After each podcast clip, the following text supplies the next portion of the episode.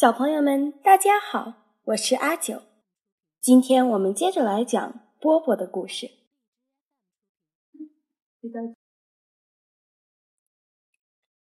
第二章，当妈妈真不容易。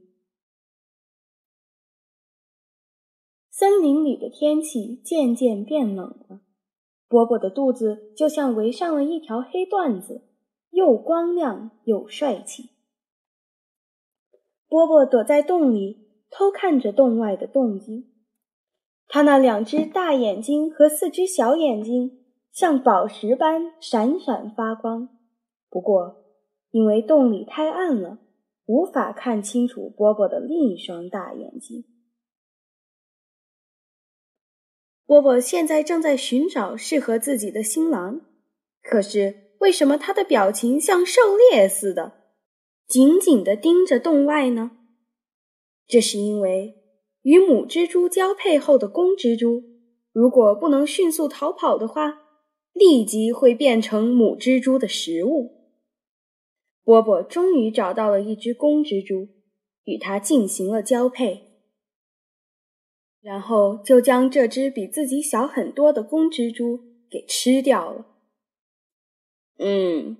为了即将出生的小宝宝，爸爸牺牲自己也是应该的。波波的笑脸显得特别狰狞。马上就要产卵了，波波开始在沙土上面编织蜘蛛网，然后在网上面制作像硬币般大小的垫子一样的东西。不过，波波并没有移动身体。只是将腹部吐丝的地方上下摆动，使蜘蛛丝不停地交织着，就像人类织布的样子。圆形的垫子周边有较多的蜘蛛丝，而中间有一些凹陷下去。啊，终于准备好了，现在可以产卵了。波波走到圆形的垫子中间。产下了一堆黏糊糊的黄色的卵块，然后继续摆动着腹部，用吐出来的蜘蛛丝罩住了卵和整个垫子。最后，他将绑在圆垫子上的蜘蛛丝用腿一一扯断，再用牙齿咬住垫子，卷起四周，将卵包上。就像人类包饺子时，把肉馅儿放在饺子皮上，再将皮边儿卷起来包上饺子一样。波波很快将自己的碗包成了又干净又漂亮的白色小丝球。用蜘蛛丝做成的小丝球有樱桃般大小，把住在里边的小宝宝们牢牢保护起来。哎呀，真累呀！制作卵囊真是累人呢。今天得好好休息了。波波抱着圆圆的卵囊进入了梦乡。第二天早晨，波波将卵囊粘在了自己的腹部末端上。不管今后发生什么事情，我都不会把卵囊拿下来。就算性命遭受威胁，也绝不放弃。波波就这样带着卵囊到处爬来爬去。不只是波波，其他的毒蜘蛛也像波波那样，在小蜘蛛孵化以前，绝对不会把卵囊从身上拿下来。如果给波波一个其他蜘蛛的卵囊，或者和卵囊相似的球体的话，情况会怎么样呢？毒蜘蛛只会认真的带着卵囊，但却不会分辨卵囊的真假。它们只要带着一个球体就放心了。但是狼蛛还是非常珍惜这个卵囊，每当感觉危险而躲进洞内时，都牢牢的将卵囊带在身边。今天天气真好啊！我得让我的小宝宝们晒晒太阳。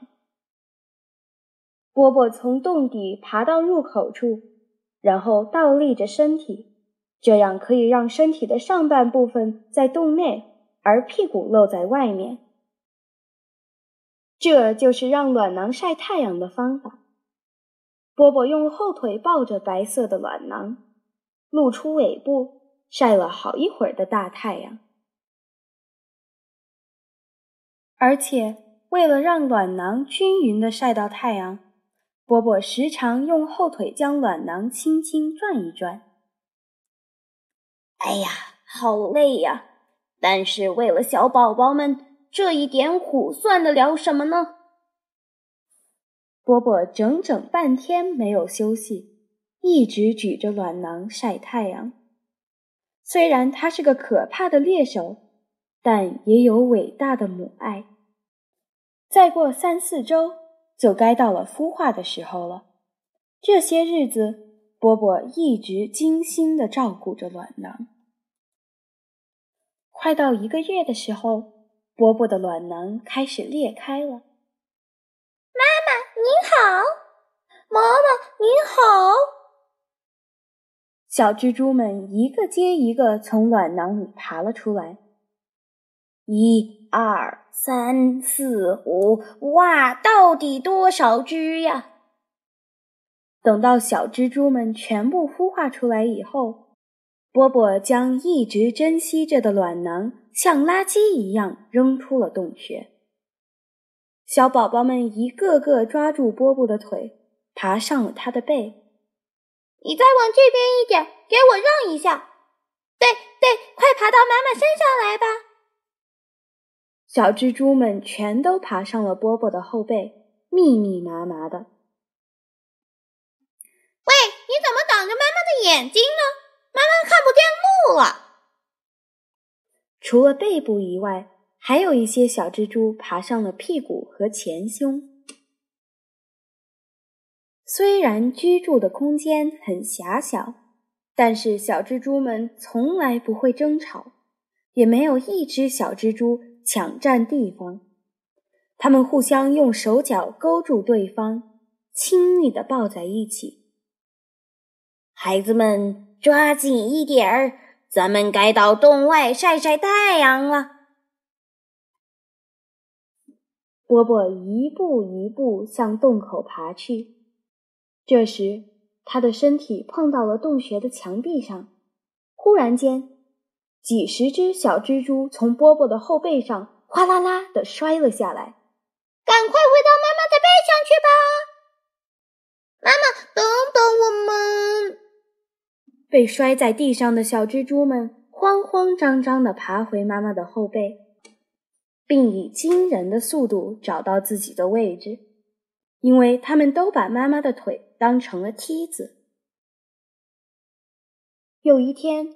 波波带着孩子们在森林里散步时，遇到了另一只迎面走过来的母狼蛛。那只母狼蛛也背着许多小蜘蛛。对于饿晕了头的狼蛛来说，即使对方是自己的同胞，也会把它当作猎物看待。为了吃掉对方，两只狼蛛开战了。只见波波一拳将另一只狼蛛打倒在地。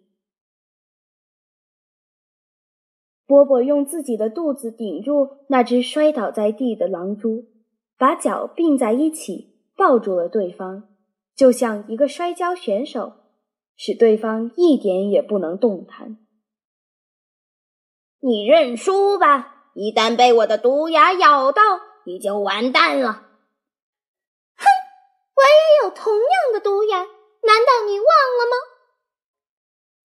两只狼蛛都露出自己的毒牙，威胁着对方。这时，小蜘蛛们在做什么呢？妈妈加油！妈妈加油！你可别以为他们在为自己的妈妈加油。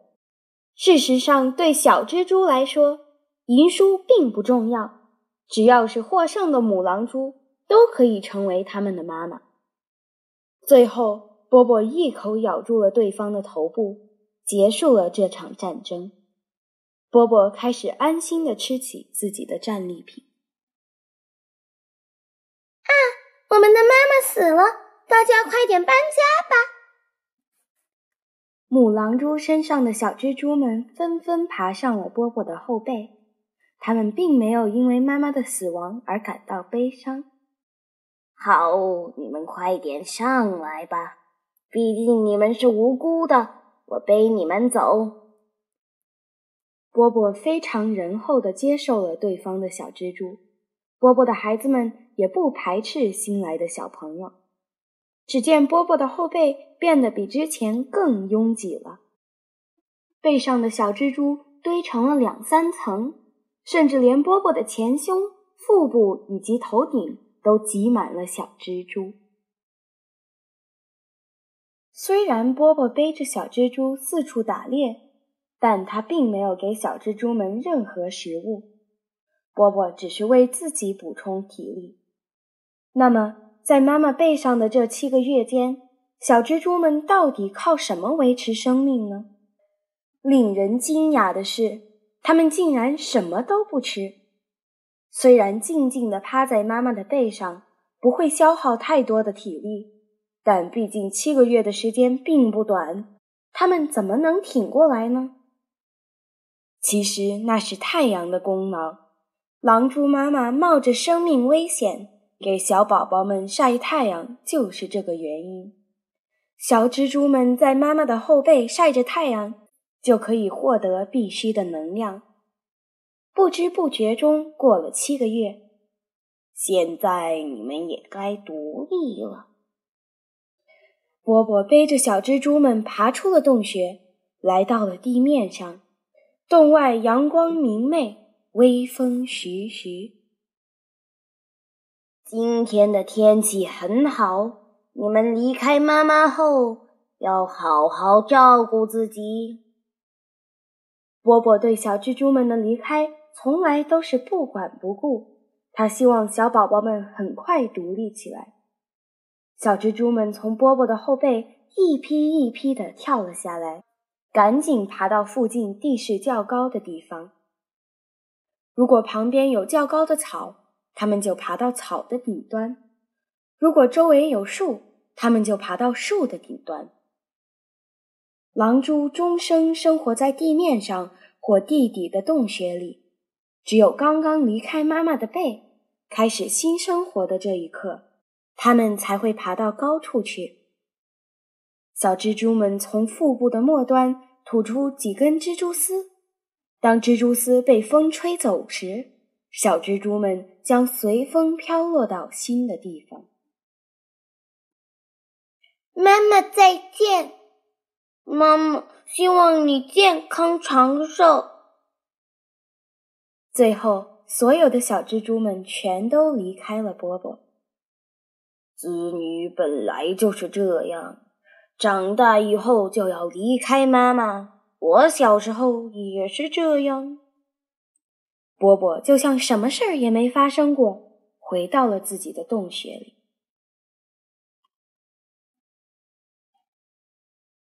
第三章：狼蛛的天敌。小蜘蛛们离开后，波波觉得身体轻松了许多。打猎时动作也灵敏了。由于这几个月来波波一直背着小蜘蛛们，所以始终无法捕捉到足够的食物。这时，刚好有一只珠蜂向波波的洞口飞了过来。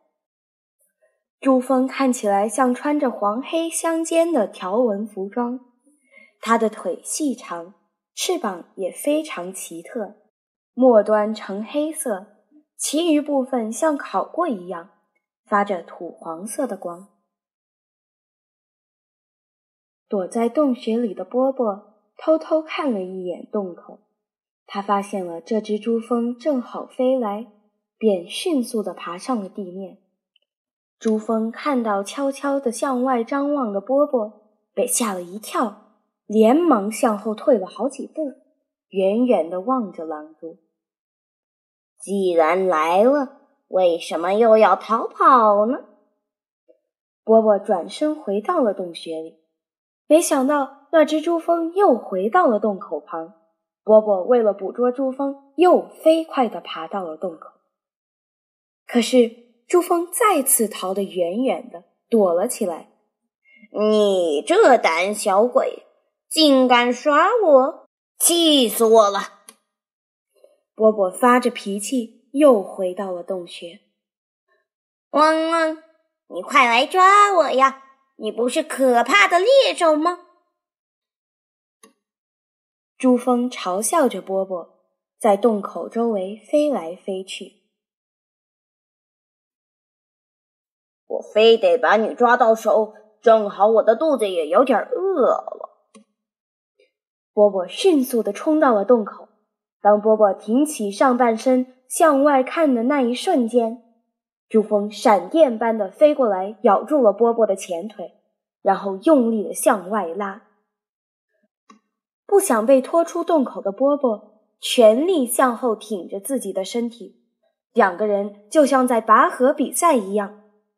但是波波最终还是敌不过珠峰的蛮劲儿。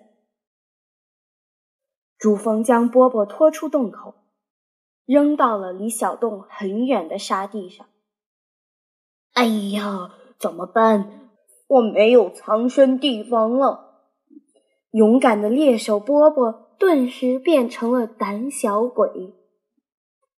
来呀，我们来打一架吧，看一看究竟谁是真正的猎手。将波波拉出洞穴的珠峰得意洋洋的大声喊道：“狼蛛有一个致命的弱点是，一旦被拖出洞穴，就会失去勇气，变成胆小鬼。”而珠峰非常清楚他的弱点，所以珠峰并不会进入狼蛛的洞穴里，反而千方百计地引诱波波到洞外来。可怜的波波并不知道珠峰是专门对付蜘蛛的狩猎者。求求你饶了我吧！波波全然忘记了自己还有毒牙。竟吓得蜷缩在地上，浑身颤抖。如果我现在放了你，那我刚刚为什么要冒着生命危险跟你玩捉迷藏啊？万一不小心被你拖进洞里去的话，不就变成了你的猎物了吗？珠峰在波波的胸前打了一针毒针，波波顿时感到全身麻木。不一会儿便失去了知觉。嘿呦嘿呦，这家伙可是小宝宝们的美味呀！波波平躺着，被拖进了珠峰的洞穴。就这样，森林里恶名昭著的波波，最终也成为了珠峰幼虫的大餐。由此可见。这世界上没有永远的强者，也没有永远的弱者。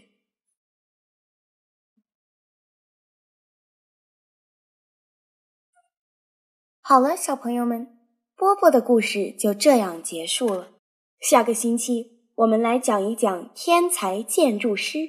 下周见。